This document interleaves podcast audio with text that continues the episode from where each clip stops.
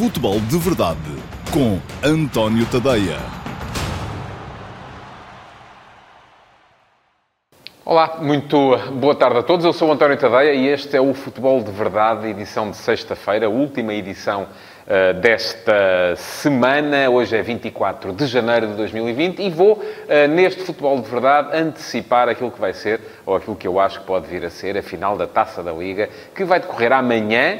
Uh, em Braga, adversários serão o Sporting Clube Braga e o Futebol Clube do Porto, duas equipas que se defrontaram faz hoje precisamente uma semana no Estádio do Dragão, na altura com vitória do Sporting Clube Braga, mas uma vitória que, enfim, conforme dizia um amigo meu a brincar, o Braga não teve um, a estrelinha, teve a árvore de Natal completa para ganhar aquele jogo, uh, porque de facto o Porto, o Porto, nesse jogo poderia perfeitamente ter, ter vencido. Mas um, já lá vou falar da, da, dessa final. Hoje também vou, uh, neste futebol de verdade, abordar os, o momento conturbado do Sporting, não só do ponto de vista uh, administrativo, barra direção, uh, barra uh, momento eventualmente eleitoral ou não, mas também momento do ponto de vista da, da ligação entre a SAD e o clube.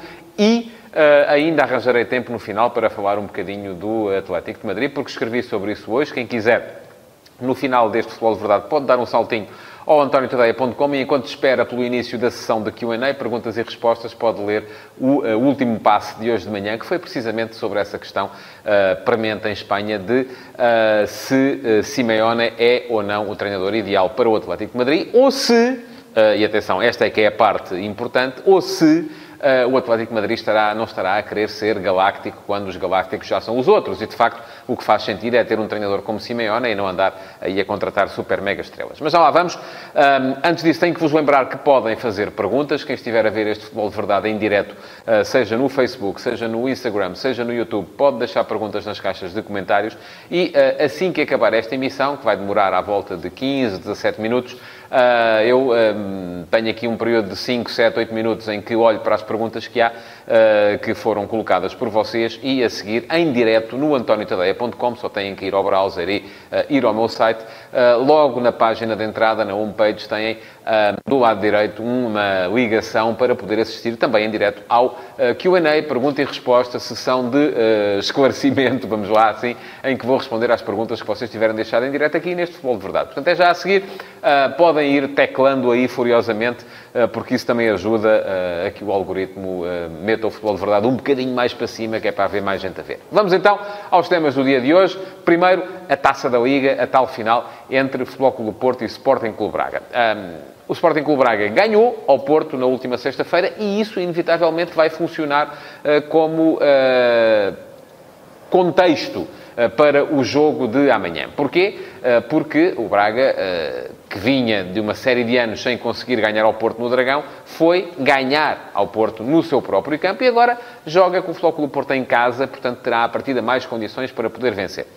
Do lado do, lado do Porto, a derrota deixou a equipa de Sérgio Conceição uh, mais longe do Benfica na Liga, a 7 pontos, a duvidar mais de si própria. Os adeptos já se percebeu que duvidam, houve contestação. Uh, o jogo de, da passada quarta-feira contra o Vitória Sport Clube foi fundamental. Eh, porque o Porto, ao conseguir ganhar e marcar presença na final da Taça da Liga, eh, aquilo que veio conseguir fazer foi ehm, sacudir um bocado o espectro da crise que eh, os sete pontos de distância para o Benfica no campeonato inevitavelmente ehm, fazem aparecer, a pairar sobre a, sobre a equipa, mas não chega. O Porto precisa de conseguir a tal primeira vitória numa competição que já vai na 13 terceira edição. Haver uma competição nacional, ehm, nesta altura, início do século XXI, que já vai em 13 edições, o Clube Porto participou em todas e não ganhou nenhuma, enfim, é novidade. E por isso mesmo, eh, para o Porto estar na final não chega, é preciso ganhar. Ora, o que é que vai estar em campo? Quais são os argumentos que as duas equipas têm para apresentar? Do lado do Sporting Clube Braga, a confiança cega neste momento dos jogadores uh, no novo modelo tático, no novo esquema tático da equipa, este 3-4-3, que funciona bem. Só, eu acho que só não funcionou bem, curiosamente, no jogo, precisamente no jogo contra o Floco do Porto, porque me pareceu que os dois laterais encostaram demasiado atrás, que os dois uh, avançados interiores, vamos lá, vamos chamar-lhes assim, porque geralmente eles não jogam abertos na linha, jogam um bocadinho mais dentro, precisamente para dar o corredor lateral aos dois alas, eles que acabaram por abrir demasiado e vir fazer linha com os dois médios também, e o Braga apresentou-se mais em 5-4-1 do que em 3-4-3, e isso condicionou muito a forma como a equipa jogou, a equipa passou a jogar muito atrás. É verdade que isso resultou, uh, o Sporting Clube Braga ganhou, mas ganhou porque o Porto foi uh, muito incompetente em termos de finalização, e aí está o máximo, ou o cúmulo dessa incompetência está nas duas grandes penalidades uh, que a equipa do Futebol Clube Porto falhou, dessa forma acabando por perder o jogo por um, 2 a 1 em sua casa. Mas o Sporting Braga tem outros argumentos e tem, nomeadamente, um jogador em super forma, Paulinho. Paulinho decidiu os últimos três jogos do Braga e quando digo últimos três, ele marcou nos últimos quatro, mas eh, quando digo últimos três foi porque o quarto último não teve, não precisou de ninguém para o decidir. Foram os 7 a 1 à Belenense Chade no Jamor. Daí para cá, 2 a 1 ao Tondela um, no, uh, no estádio de Braga, uh, com gol de Paulinho ao minuto 90. Um, 2 a 1 ao Futebol Clube Porto em, no Dragão, com gol de Paulinho ao minuto 75. 2 a 1 1 ao Sporting, outra vez em Braga, com o gol de Paulinho ao minuto 90. Portanto, Paulinho está, uh, neste caso, até é mais de cabeça quente do que de pé quente, porque tem sido quase sempre através de golpes de cabeça que ele tem uh, desfeiteado as defensivas adversárias. Uh, e isto, naturalmente, um jogador, um avançado, quando vem numa sequência destas, entra em campo a valer por dois, quase. Portanto, é um jogador que o do Porto tem que ter em conta, como tem que ter em conta depois muita gente nesta equipa do Braga, que tem muita gente competente. Os três defesas estão a começar a coordenar-se bem. os dois alas, Gaio e Sequeira já dominam os seus uh, corredores. Uh, no meio-campo, com certeza, vamos ter um meio-campo mais conservador com Fran Sérgio e, e Palhinha, uh, que são também dois jogadores que se completam, porque Palhinha segura, Fran Sérgio aparece muito bem as zonas de finalização e depois o que não faltam são soluções para aparecer, na, a rodear Paulinho no ataque, há Trincão, há Wilson Eduardo, há Ricardo Gorta, há Galeno, enfim, há muita gente que o Ruben Amorim pode colocar por ali e desta forma também criar alguma dúvida uh, forma como Sérgio Conceição vai preparar o jogo. E o que vai fazer Sérgio Conceição do outro lado? Bom, Sérgio Conceição, em princípio, uh, pelo menos ontem ainda não havia a certeza de poder contar com Danilo. Uh, eu creio que o Foco do Porto fará tudo para ter o seu capitão um, na, na, final, mas, enfim, há coisas que não se podem fazer. Se ele não estiver em condições, não está. Ponto final, não poderá jogar.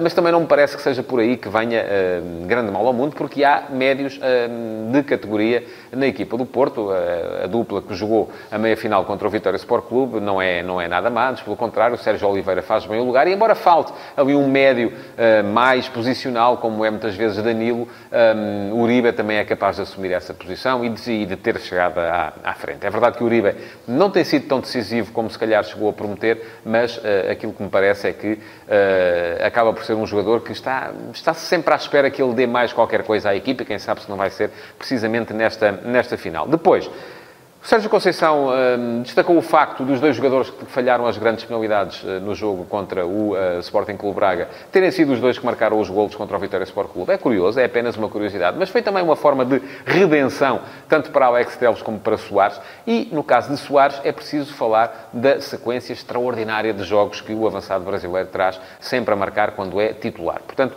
à partida, aquilo que se pode dizer é que com Soares a jogar um golinho pelo menos está garantido. E o Porto, ah, naturalmente, que agradece, porque Soares ah, está ah, a funcionar bem como ponta da lança da equipa do Futebol Clube do Porto, onde Marega, apesar de não estar numa forma extraordinária, também é um jogador a ter em conta, e onde, não havendo Nakajima, Corona parte muito bem de trás da defesa direito para que possa jogar Otávio e possa aparecer o Luís Dias, o tal jogador que eu já disse aqui várias vezes, de que sou admirador pela forma como ele, no um contra um, muitas vezes resolve as partidas. Portanto, temos ingredientes para poder uh, ter uma final muito, muito interessante, uh, uh, tal como foi, por exemplo, a meia-final entre o Clube Porto e o Vitória Sport Clube.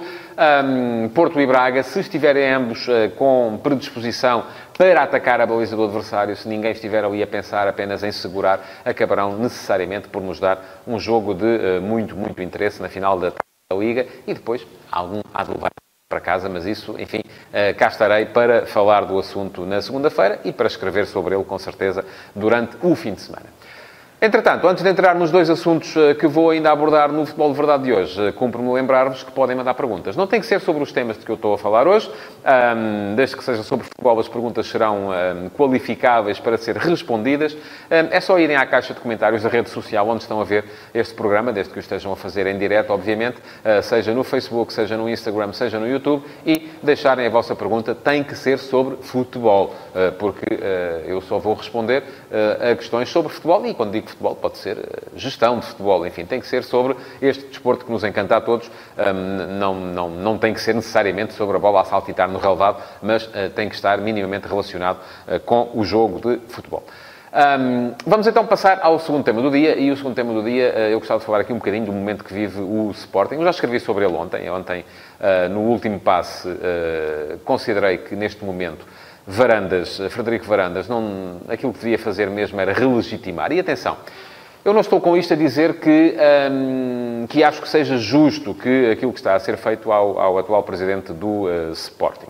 Uh, nem estou com isto a dizer que uh, o melhor era mesmo, ou que foi injusta, como vi muita gente a comentar, e eu ontem à noite estive um bocadinho a olhar para os comentários, e foram muitos que foram feitos ao meu texto, eh, nas, eh, nas redes sociais. Não estou com isto também a dizer que foi uma irregularidade ou que foi uma injustiça aquilo que se fez a Bruno de Carvalho antes de Frederico Varandas. Ora bem, o que é que eu acho sobre o assunto? Acho que necessariamente Varandas, tal como Bruno de Carvalho antes dele, eu, eu sou muito conservador nestas coisas. Eu acho que quando um presidente, um treinador, enquanto ele tem condições para poder desempenhar o seu cargo da melhor maneira, eu sou sempre a favor de que continue, porque se foi eleito, se foi, escolhido, se foi um treinador escolhido por uma administração, se foi um presidente eleito pelos sócios, com certeza que tem de ter essa legitimidade. E, portanto, uh, eu acho que uh, Bruno de Carvalho teve legitimidade para liderar o Sporting, até ser legitimamente destituído em Assembleia Geral, da mesma forma que Frederico Varandas tem toda a legitimidade de ser presidente do Sporting, porque foi eleito em eleições em que os sócios votaram, quem quis votar votou, e continuará a ter essa legitimidade enquanto não houver uma destituição ou enquanto não houver uma demissão.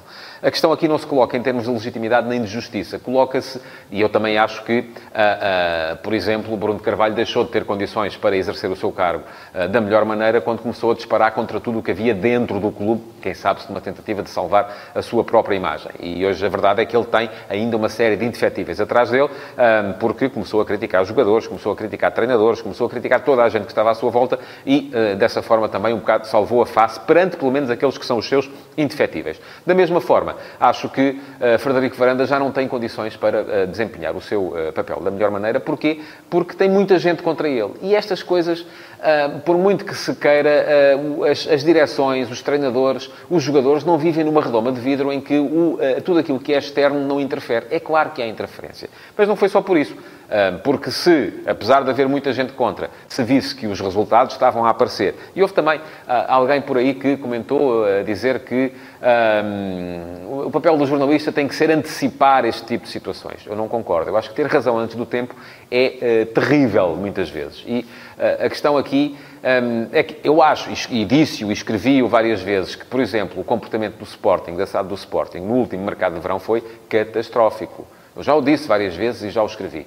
Fizeram-se muitas asneiras. Mas isto não quer dizer que a equipa de repente não começasse a ganhar e a partir daí essa catástrofe acabaria por ter uma outra, acabaria por ser apenas a minha opinião sem correspondência com a realidade. A questão é que a equipa não está a ganhar, está a perder como uh, raramente perdeu na sua história e isto faz com que uh, essa catástrofe que foi o comportamento do Sporting no último mercado de verão acabe por ser vista de uma outra forma.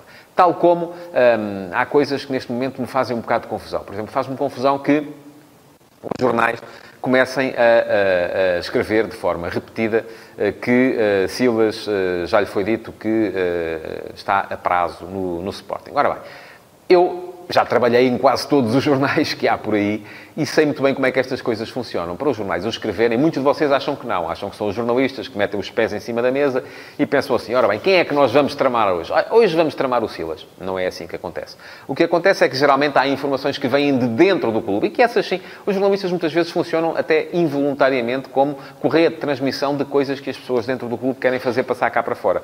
Ah, e ah, ponham-se no papel do jornalista. Há uma pessoa que até trabalha dentro do clube, que é funcionário do clube, que é dirigente do clube e que diz, epá, você, eh, não diga que fui eu que disse, mas o que se passa é isto assim assim. Bom, aquilo que eu acho é que o jornalista não deve publicar imediatamente e deve ir confrontar mais gente com esta informação. É a famosa teoria das, do cruzamento de fontes. Mas Muitas vezes não é isso que é feito e as informações, se vêm de pessoas em quem o jornalista tem confiança, acabam por sair mesmo cá para fora. Eh, e, portanto, não acho que eh, estas notícias que circulam sobre o facto da Silas estar a prazo e de poder até eventualmente não acabar a época sejam eh, rumores sem fundamento. Com certeza que veio de alguém dentro do clube que não está também satisfeito com o papel que Silas está a desempenhar e isto também não é bonito, porque acaba por ser um bocadinho a repetição, com um bocadinho menos de foguetório, com menos fogo de artifício, daquilo que Bruno Carvalho fez quando culpou os jogadores nas redes sociais pela derrota contra o Atlético de Madrid, por exemplo, e foi aí que começou Bruno de Carvalho a perder as condições para ser uh, presidente do Sporting. Portanto, eu acho que um, neste momento. Frederico Varandas tem legitimidade para ser presidente, acho que tem poucas condições para ser presidente e essas condições só serão readquiridas se ele conseguir falar com os sportinguistas e dizer, meus amigos, Uh, eu quero fazer o meu trabalho, vocês não me deixam, estou aqui disponível uh, para uh, voltar a colocar o meu nome a sufrágio, se ele estiver para isso, como é evidente, e depois disso, das duas uma, ou ganho e vocês calvam-se de uma vez por todas e deixam-me trabalhar, ou perco e, enfim, e há de vir alguém que, melhor ou pior, o futuro dirá, fará o trabalho que eu não estou a conseguir fazer. Acho que é essa a única saída para o Sporting neste momento. Prolongar mais esta agonia acabará por ser prolongar a senda de maus resultados que, de, dos quais o Sporting dificilmente conseguirá sair nas condições atuais. Por falar em maus resultados, ontem o Atlético de Madrid uh, perdeu fora com a Cultural Leonesa, a equipa da 2 Divisão B, e foi eliminada da Taça do Rei de Espanha. Foi eliminado da Taça do Rei de Espanha. Ora, o que é que uh, isto uh, levou muita gente, logo os jornalistas no final do jogo, a perguntarem a Simeone se eu achava que tinha condições para continuar. Portanto, não fui eu que inventei, atenção. E eu hoje uh, resolvi escrever sobre o assunto porque acho que é um assunto que uh, tem interesse. É que o Atlético de Madrid, que era um clube que andava entre o quinto e o décimo primeiro lugar nos oito anos antes da chegada de uh, Diego Pablo Simeone, que nunca foi abaixo de quinto e foi quase sempre, chegou a ser campeão e, anda, e, e, só uma vez ficou abaixo do terceiro lugar desde que Simeone chegou, esteve em duas finais da Champions, ganhou duas vezes a Liga Europa, portanto, é uma equipa que mudou radicalmente de, de, de, de face com a chegada de Simeone. E porquê? Porque me parece que Simeone corporiza aquilo que é o espírito atleti, o DNA atleti. E eu, quando coloquei hoje a pergunta Uh, no lançamento que fiz no Facebook do texto do último passo, que vos convido também a lerem enquanto esperam pelo Q&A, uh, assim que forem ao antoniotadeia.com, fiz a pergunta e usei como exemplo o caso, atenção, vou dizer o nome, isto é um nome que provoca aí imediatamente reações, seja de amor, seja de ódio em quem comenta nas redes sociais, mencionei o caso de João Félix, porque João Félix é o jogador que, tendo custado os 126 milhões de euros que custou, acaba por se corporizar aquilo que me parece que pode ser uma nova política do Atlético Madrid, que é uma política de atrair jogadores uh, de charme, de grande, de, de, de grande valor, um, e que, uh, se calhar, depois Simeone, sendo um treinador da garra, do trabalho, da combatividade, acaba por não os aproveitar devidamente. Ora, eu lancei a pergunta, muitos de vocês, eh, a generalidade das pessoas que comentam nas redes sociais geralmente não leem, e muitos de vocês lá saltaram os, os, os insultos, e que sou cartilheiro daqui, ou que sou isto da colá, enfim, Uh, eu, insultos que vêm de quem não lê, ainda por cima, são aqueles que entram por este lado, saem por este, é que não quero mesmo saber. Até respondo a dizer isto só para as pessoas perceberem.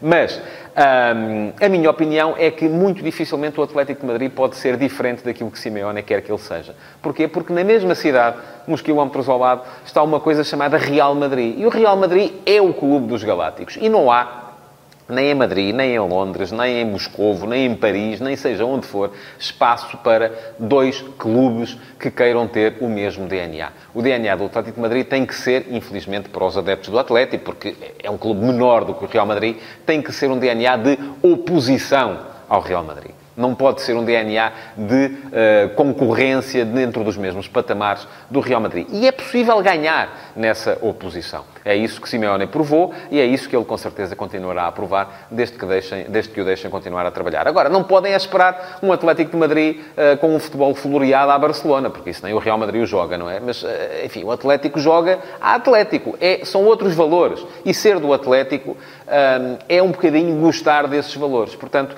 não perceber isto é, de facto, só procurar a polémica pela polémica e todos aqueles que comentaram sem ler, pronto, já ficam a saber, se estiverem a ver agora, já ficam a saber aquilo que eu penso sobre o assunto. Podem ir lá ler, podem até apagar os vossos comentários, eu não levo a mal, porque, na verdade, se calhar até estou mais de acordo convosco do que vocês pensavam. Mas a tentação de disparar antes de fazer perguntas é sempre muito grande e de chamar nomes, então, ainda é maior, porque nós vivemos um bocadinho nisto, não temos a coragem de chamar nomes às pessoas que nos causam problemas na vida real e então vamos para as redes sociais insultar tipos que nem conhecemos só porque sim. Enfim, é uma maneira de estar na vida, não é a minha, não me levem a mal. Aquilo que tenho para vos dizer é que daqui a bocadinho vou estar no antoniotadeia.com uh, ah, para responder às perguntas que tiverem sido colocadas hoje uh, durante este Futebol de Verdade. Para já, o que vos peço é que coloquem o vosso like nesta emissão, que a partilhem, porque é importante que ela chegue a mais gente e ainda têm mais um ou dois minutos para deixar perguntas, uh, porque daqui a pouco pouco vou responder-lhes em direto no antoniotadeia.com. É mais uma sessão do